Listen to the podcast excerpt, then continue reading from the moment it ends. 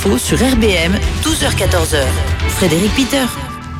Et vous êtes en direct sur RBM dans cette émission délocalisée euh, du Drive Info au lycée Fernand d'Archicourt d'Hénin. Beaumont, je vous rappelle que vous pouvez réagir sur les réseaux sociaux, notamment sur la page Facebook de RBM, RBM 99.6 FM. Et euh, maintenant, eh bien, on accueille nos deux premiers chroniqueurs du jour. Il y a, Luna, il y a Enzo d'abord. Bonjour Enzo. Bonjour. Et il y a Luna. Bonjour. Vous êtes donc avec nous euh, pour nous parler aujourd'hui des clés du succès de McDo. Donc, on ne va pas parler de la concurrence aujourd'hui. On va vraiment parler du M jaune. Enzo, tu peux commencer. Merci. D'ailleurs, Luna, est-ce que tu connais les origines de McDo? Non, pas du tout. Laisse-moi te raconter alors. En 1953, les frères McDonald commencent à franchiser leur restaurant. Neil Fox fut le premier franchisé. Puis en 1955, Ray Kroc ouvre le premier McDonald's de la société McDonald's dans sa forme juridique actuelle. Situé dans la banlieue de Chicago dans l'Illinois, les premiers revenus du jour furent de 366 dollars. Et ils ont franchi la barre des 100 milliards de ventes en 2020. Je me demande quelles sont les clés du succès de McDo. McDo assure sa pérennité grâce à ses tarifs très alléchants, à l'évolution de leur logo et de leurs produits qui leur permettent de fidéliser leurs clients.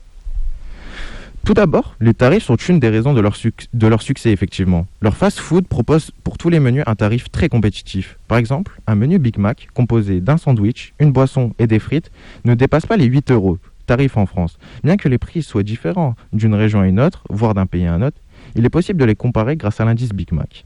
Figure-toi, le coût d'un Big Mac en dollars américains est retenu comme une référence lors d'une comparaison de prix.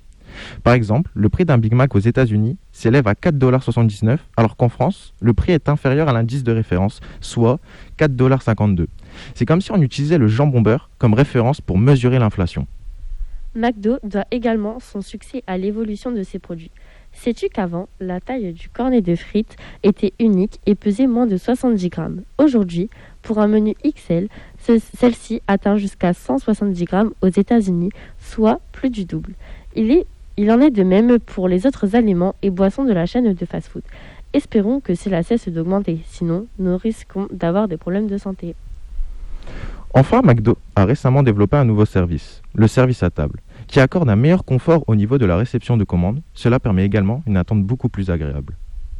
Donc, McDo assure sa pérennité grâce à l'évolution de ses produits. Grâce à ces nouvelles techniques de fidélité, néanmoins, ils doivent rester sur leur garde, car il y a énormément de concurrents tels que les Américains Burger King, KFC ou le français Big Fernand qui joue sur le créneau du burger de luxe. Et ils ne sont pas à l'abri de se faire dépasser dans le monde du fast-food. Finalement, McDonald's est obligé de se renouveler pour rester compétitif. Et ça, ça nous arrange bien, car on en profite lors de nos sorties entre amis. Eh bien, messieurs, Enzo, monsieur Enzo et madame Luna, vous nous avez donné l'eau à la bouche. Je pense qu'on peut les applaudir hein, dans la salle polyvalente du lycée Fernand d'Archicourt d'un moment. Alors oui, alors justement Enzo, je vais te demander de reprendre le micro. Est-ce que McDo c'était vraiment un sujet qui vous passionnait dès le départ ou on vous a un peu obligé à le prendre? Ah non non du tout. Euh, McDo c'est vraiment un sujet qui nous passionne parce qu'on adore les fast-food, moi et Luna. Donc euh, vraiment c'était une évidence. On va nous passer le micro à Luna. Donc euh, Luna, est-ce que tu partages l'avis de Enzo donc? Oui oui, je suis d'accord avec lui. Et comment dire, est-ce que euh, aujourd'hui euh, vous pensez à faire une autre chronique peut-être sur un autre restaurant ou euh, un autre sujet? Est-ce qu'il y a d'autres sujets qui vous, intéressent aujourd'hui dans l'actualité? Non, pas forcément. On va rester sur McDo pour le moment. Donc voilà, alors je vous rappelle qu'il faut manger, bouger au quotidien, bien sûr, et qu'il ne faut pas hésiter à manger des fruits donc, et des légumes, 5 fruits et légumes par jour. Donc voilà, je suis, je suis obligé, mais d'un côté, c'est vrai, qu'est-ce qu'un Big Mac, mais également une bonne corbeille de fruits à côté. Donc merci Enzo, merci Luna. On vous retrouvera peut-être euh, dans la suite de cette émission. Dans la prochaine intervention, on va parler donc du harcèlement euh, convaincu les enfants nés en 2010. C'est un fait d'actualité qui a marqué l'année 2021 et ce sera avec Erwan, Evan et Arthur qu'on va en parler. Il est 12h22, on est en direct sur la radio du Bassin Minier et tout de suite, eh bien, on accueille un trio avec nous. Il y a Erwan. Bonjour Erwan. Bonjour. Il y a Evan. Bonjour. Et Arthur. Bonjour. Vous êtes trois autour du micro de RBM, donc, et aujourd'hui, on va parler du harcèlement des 2010.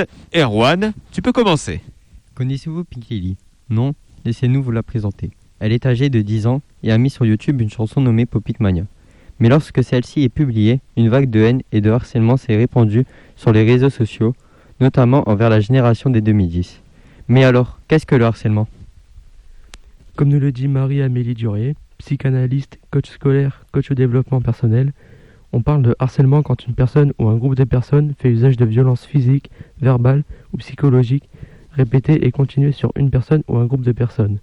Mais alors, pourquoi les enfants nés en 2010 et arrivés en 6 cette année sont victimes de harcèlement? Après leur entrée en 6 il est difficile de s'habituer à un nouvel environnement. Ils faisaient partie des plus grands en CM2 et maintenant font partie des plus petits en 6 Ils doivent s'adapter à un nouvel environnement qui est le collège avec des changements de salle, des devoirs, sur plusieurs jours et plein d'autres choses. À cet âge, les jeunes personnes harcelées n'ont pas confiance en elles. Toujours selon Marie-Amélie Durier, il n'y a pas de profil type. Si le jeune est trop grand, trop petit, s'il est studieux, s'il a des cheveux bouclés au raid, s'il a des lunettes, s'il a des baskets différentes, s'il s'exprime différemment, s'il a un handicap, bref, tant que cette personne a une différence par rapport aux autres. Chaque thérapeute a sa façon d'accompagner une personne harcelée. Selon Marie-Amélie Durier, selon les cas, elle peut proposer au jeune certains petits exercices thérapeutiques qui lui permettent d'avancer et de prendre confiance en lui. Ces, exercices ont été choisis et adaptés par lui-même lors de la séance, que cela ait du sens pour lui. Il devient moteur de sa reconstruction. Elle peut aussi utiliser différents outils thérapeutiques lors des séances telles que la visualisation, relaxation et plein d'autres techniques. Pour finir, à la suite de la musique Popitmania, un harcèlement porte une grande ampleur sur les réseaux sociaux.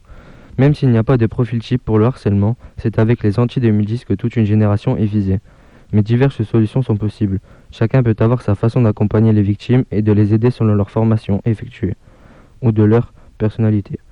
Si vous croisez un enfant qui subit du harcèlement, n'attendez pas, réagissez.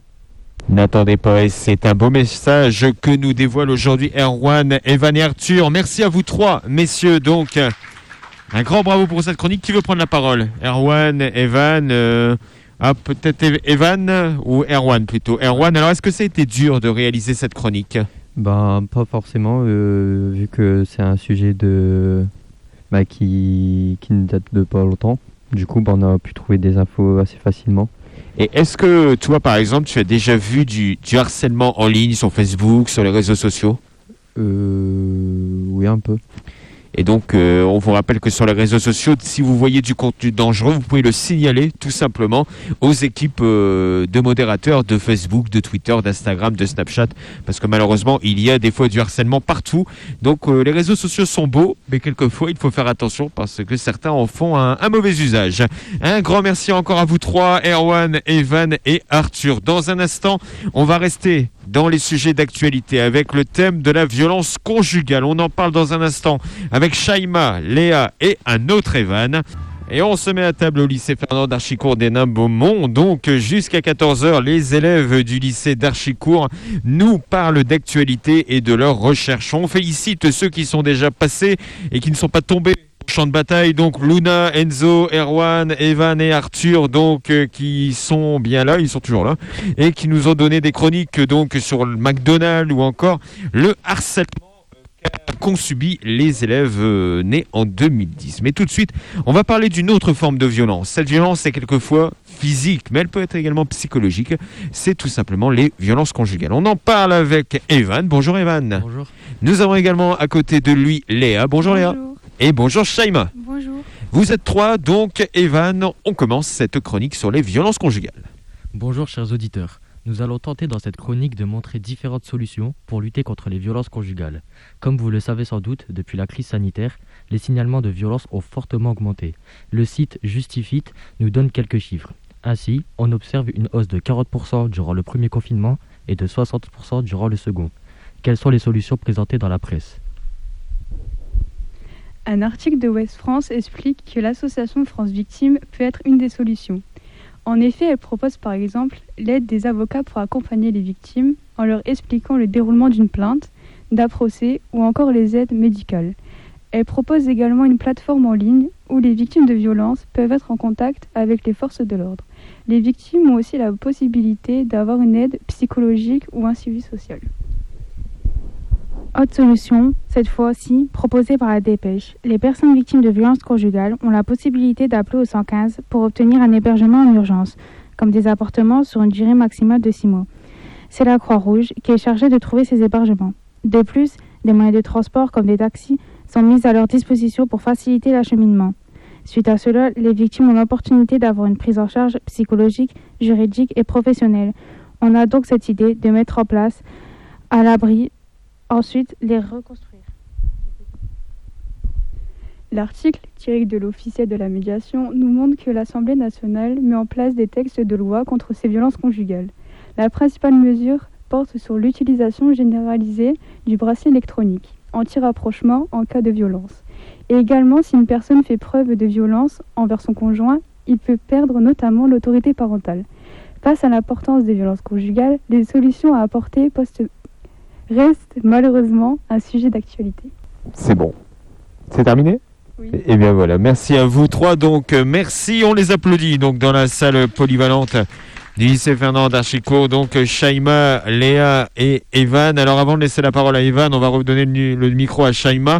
Donc est-ce que Shaima, tu peux nous redonner le numéro de téléphone qu'il faut appeler lorsqu'on est témoin ou victime de violences conjugales? Le numéro est le 115. le 115. Donc euh, ne l'oubliez pas, en plus vous avez affaire à des professionnels. De plus maintenant, le 115 est ouvert donc euh, à des plages horaires un peu plus larges parce qu'avant je crois que c'était seulement la semaine et pas forcément le week-end ou le week-end eh bien c'était euh, c'était pas ouvert le- la nuit. Donc maintenant bah, les plages sont un peu plus ouvertes. Donc euh, le 115, ne l'oubliez pas. Evan, comment ça s'est passé au niveau des recherches? Ça a été compliqué? Euh, non, du tout. Euh, Comme c'est un sujet euh, d'actualité, on a trouvé des, euh, des infos euh, assez euh, facilement euh, sur Internet. Donc voilà, il ne faut surtout pas laisser passer euh, ces violences, donc tout comme les harcèlements que l'on peut voir en ligne. Merci à vous, R- euh, Shaima, Léa et Evan, donc, et puis bonne continuation à vous trois. Merci. Dans un instant sur RBM, on va se retrouver pour continuer à vous parler de ce qu'il se passe au lycée Fernand d'Archicourt. Dans la deuxième heure, il y aura donc d'autres sujets euh, très intéressants et qui sont malheureusement synonymes des mots de nos euh, sociétés. Donc on parlera du sexisme dans le milieu des jeux vidéo, on parlera des féminicides au Mexique, des talibans et notamment de la prise de pouvoir de ces derniers en Afghanistan, sans oublier la maltraitance des enfants. Tout ça et bien plus encore, c'est sur RBM dans le Drive Info.